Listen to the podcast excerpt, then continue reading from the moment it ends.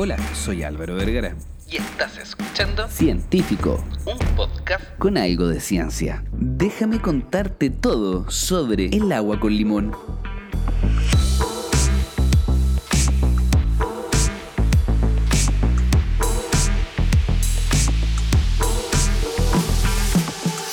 Si has pasado mucho tiempo por internet leyendo páginas web, videos de YouTube, incluso hasta Wikipedia, te vas a dar cuenta que el agua con limón pareciera ser algo sumamente recurrente. Desde bajar de peso, potenciar el sistema inmune, incluso mezclarlos con bicarbonato con el fin de evitar la proliferación de células cancerígenas, es una de las tantas propiedades que se le ha adjudicado a la agüita con limón. Algo tiene el limón y algo tiene el agua y su combinación que los hace una de las cosas más brutales con el fin de cumplir independiente de lo que sea cualquier tipo de objetivo. Cacerita, cacerita, le tenemos limones para bajar la panza. De hecho, en los últimos años el agua con limón o el agüita de limón ha pasado de ser una simple preferencia de sabor a una tendencia de salud, gracias a un gran número de influencers o personas famosillas que están dando por internet. Incluso médicos y dietas populares articulan gran parte de sus objetivos en base al agua con limón. Los limones son una fruta y las frutas generalmente son sumamente saludables y el limón tiene un factor water bastante alto, la cantidad de agua o líquido activa que tiene en ella. Además de eso tiene una gran cantidad de vitaminas hidrosolubles, o sea que se mueven con agua. Pero algunas de las afirmaciones sobre el agua de limón hacen que parezca absolutamente milagrosa. En este momento te vengo a contar algunos de los estudios que encontré sobre el agua de limón.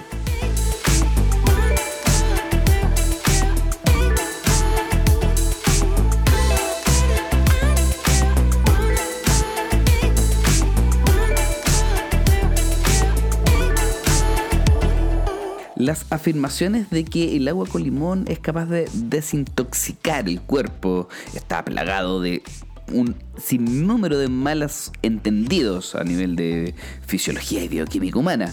E incluso cuando un mecanismo de acción podría ser posible, su aplicabilidad en las dietas y suplementos rara vez está respaldado por alguna prueba sólida, ya que se necesitan una alta cantidad de algún compuesto con el fin de poder generar cambios que sean clínicos y significativos. Ahora, efectivamente, el limón tiene cientos de nutrientes y agentes bioactivos, y cientos de estos alimentos pueden tener un poder sobre algunas enzimas en el hígado, que son las encargadas de desintoxicar el cuerpo. Algunos estudios en roedores, tanto como el sulfaranato, que es muy abundante en algunas verduras crucíferas como el brócoli, y el limonelo, que es el compuesto principal del limón, parecen tener este efecto desintoxicante. Pero el grado en que las dosis alcanzables del limonelo o otro componente de los limones pueden ayudar al hígado humano a desintoxicar un cuerpo humano es completamente incierto, ya que muchos de estos estudios en roedores han sido en algunas células de roedores aisladas in vitro, y pareciera ser que las cantidades que se le están entregando son realmente altas. Completamente diferente sería si es que podemos suplementarnos, generar altas concentraciones de un compuesto con el fin de tener un beneficio. Pero precisamente consumir agüita con limón, más allá de desintoxicarnos por las altas cantidades que queríamos consumir con el fin de potenciar nuestro hígado para desintoxicar, modulando de manera positiva estas enzimas del hígado encargadas de desintoxicación, nos estaría dando una acidez brutal el cuerpo con el fin de alcanzar altas concentraciones de limoneno. Pero algo que no podemos negar es que consumir agüita con limón se siente muy refrescante y eso atrae algunas otras afirmaciones de la agüita con limón sobre nuestro estado de ánimo. Una afirmación muy recurrente es que el citrato de limón contiene una gran cantidad de iones negativos y que los iones negativos como carga eléctrica pueden contrarrestar el exceso de iones positivos en nuestro entorno. Esto tiene que ver mucho con la carga eléctrica que se genera en nuestro cuerpo. Este exceso es atribuido principalmente por los vendedores de dispositivos que producen iones negativos, de varios males, como el cansancio y el mal humor, ya que hablan de un desequilibrio entre las cantidades o concentraciones eléctricas o magnéticas que tiene nuestro cuerpo. Entonces, al entregar una carga de iones negativos, podemos compensar de manera correcta esta carga eléctrica, mejorando el sistema eléctrico más grande de nuestro cuerpo, que es el cerebro. No podía faltar el investigador ñoño que tomara esta afirmación para poder llevarla a la realidad y generó un estudio en humanos controlados. En pocas palabras, se usan estudios controlados, no de humanos controlados, pero lo entretenido es que se comparó con un placebo. La depresión fue el único parámetro del estado del ánimo que experimentó una mejora estadísticamente significativa de la exposición de los iones negativos. Sin embargo, la mala calidad del estudio y la posibilidad de sesgo de la investigación limita mucho la confianza que podríamos tomar este estudio. Recuerda que no porque un estudio esté publicado este va a ser bueno. Tenemos que ser sumamente críticos al tratar de leerlos. Por supuesto, incluso si la inhalación de algunos iones negativos puede ayudar a las personas con depresión, y los limones contienen algunos iones negativos, no sé si beber agua con limón podría generar el mismo cambio de ánimo. Inhalar aceite de limón podría en algún momento, tal vez, según la evidencia que es un poco débil, generar algún beneficio real. Una vez más, no se sabe si se transfiere al beber agüita con limón, pero sí sabemos que los aceites de algunos elementos, como algunas frutas, verduras e incluso de la cannabis, pueden arrastrar algunas expresiones liposolubles y nosotros los podemos absorber muy fácil y estos pueden traspasar la barrera hematoencefálica con el fin de generar un cambio. Sin embargo, hasta el día de hoy, los pocos estudios que hablan de la agüita de limón o consumir altas concentraciones de limón para generar un cambio son solamente débiles y sus conclusiones también aún más, ya que algunos dan a favor y otros en contra. Pero tratemos de justificarlo, demos vuelta a la tortilla. Una forma en que el agua de limón podría afectar el estado de ánimo en sí son los remedios de vitamina C pero pareciera ser que la suplementación con vitamina C de muy alta concentración solamente serviría en personas con deficiencias de vitamina C, algo así como escorbuto. Estamos hablando una enfermedad brutal por déficit de vitamina C que sufrieron Cristóbal Colón y los otros barcos que llegaron de Europa a América y que se les pudrieron todos sus cítricos. Muchos de ellos murieron y llegaron con escorbuto a América. De hecho, algunos de los síntomas o trastornos que vienen de la mano con el escorbuto son algunos trastornos emocionales severos. Y los limones en algún momento fueron parte de la profilaxis para los marineros en estos viajes largos con el fin de evitar el escorbuto. Alguna evidencia preliminar sugiere que la vitamina C puede mejorar el estado de ánimo de las personas con los niveles bajos de vitamina C, incluso si no tienen escorbuto. Pero aunque el agua de limón contenga vitamina C, también lo hacen muchos alimentos que puedes comer. Además del jugo de limón, es un poquito amargo y a algunas personas les puede provocar una alta acidez, por lo que es posible que tenga dificultades para ver lo suficiente como para obtener una cantidad notablemente alta de vitamina C. Bueno, y con esto pareciera ser que saltan nuevas preguntas sobre la agüita de limón. Ya que nuestro cuerpo modula ácidos, pareciera ser que si consumimos un ácido, como el ácido ascórbico o la vitamina C que viene de los limones, que claramente es muy ácido, me podría en algún momento tal vez ayudar a mejorar la digestión o mejorar la motilidad intestinal. Déjame contarte que sí, contamos con muchos ácidos. Uno de ellos son los ácidos biliares, secretados por la vesícula biliar hacia el intestino delgado. Juegan un papel en la motilidad intestinal y facilitan la absorción de ácidos grasos y vitaminas liposolubles. Pero aunque el jugo de limón pareciera aumentar la secreción de ácidos biliares, el efecto sobre la digestión claramente no está claro. Cuando comemos alimentos ricos en grasas, la vesícula biliar libera una cantidad adecuada de ácidos biliares. Si no lo hace, el problema probablemente no se va a mejorar con un jugo de limón. Una afirmación relacionada también sin estudios en humanos que lo respalde es que los ácidos cítricos o el jugo de limón pueden mejorar la digestión, aunque complementar el ácido del estómago. Pero, de nuevo, a menos que se sufra una hipocloridria, que en pocas palabras es una baja expresión del ácido clorhídrico, estos hallazgos en diferentes tipos de estudios claramente no son confiables. Y si sufres de hipocloridria, en pocas palabras, debes consultar a un médico.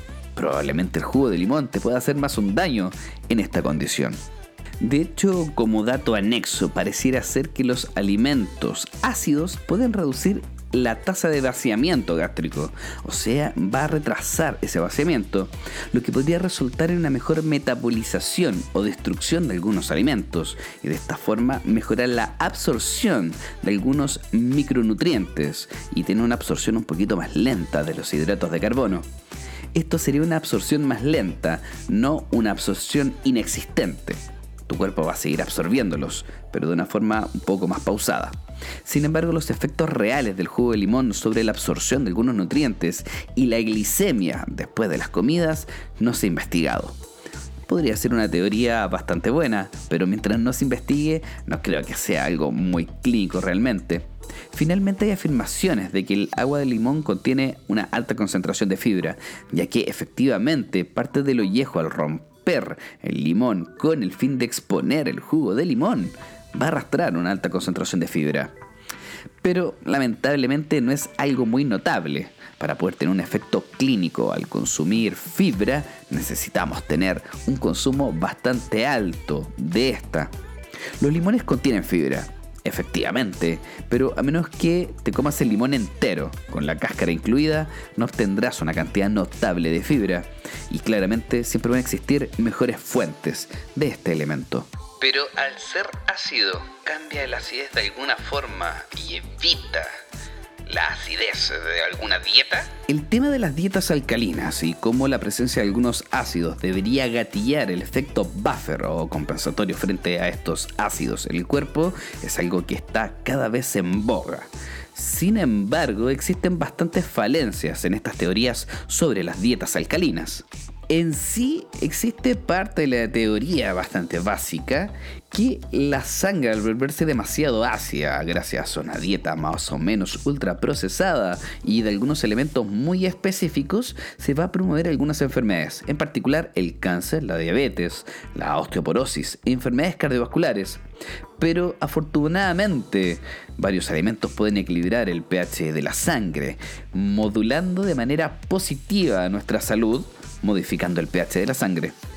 Tener un pH en la sangre demasiado alto, estamos hablando alcalino, o demasiado bajo, o sea, ácido, puede ser sumamente letal. Nuestro cuerpo logra compensar absolutamente todo lo que se le presenta.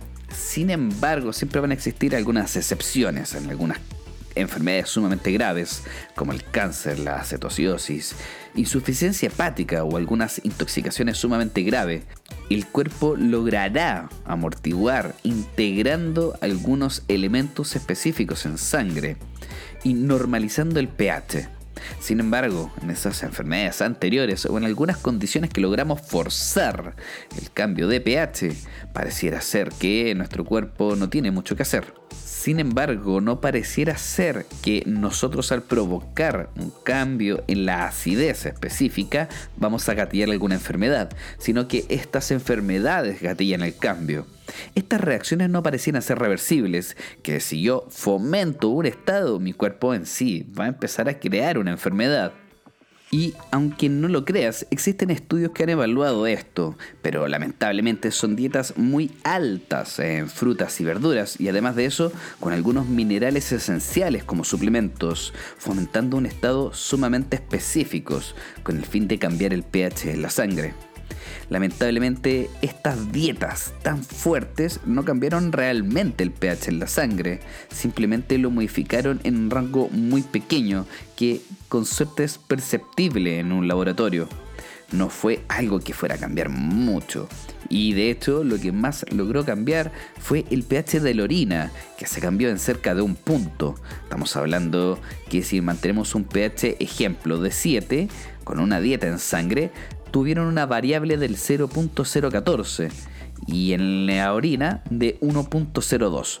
No parece haber ninguna investigación sobre el efecto del jugo de limón sobre el pH de la sangre pero en un estudio de solo voluntarios, 50 ml de jugo de limón elevaron el pH de la orina.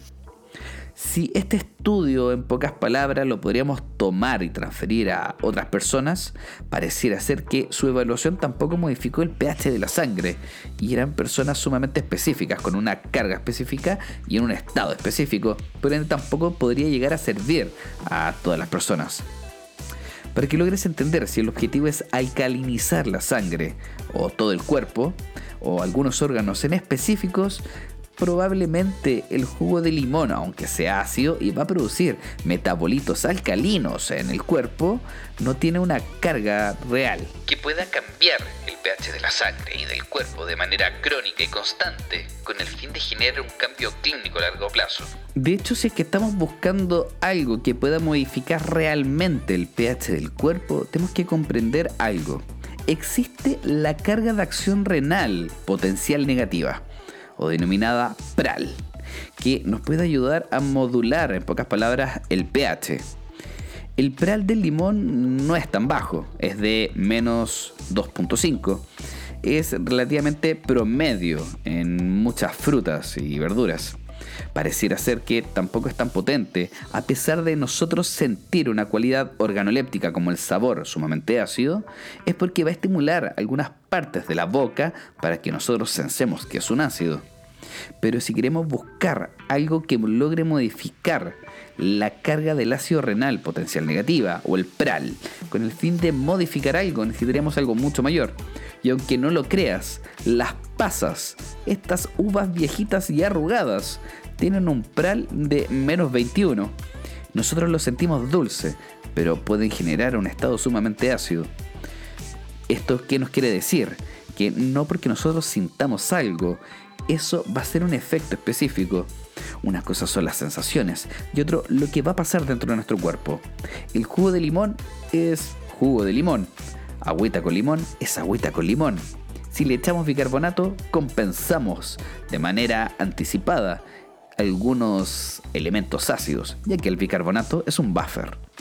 No caigas en la trampa, el juguito de limón es juguito de limón.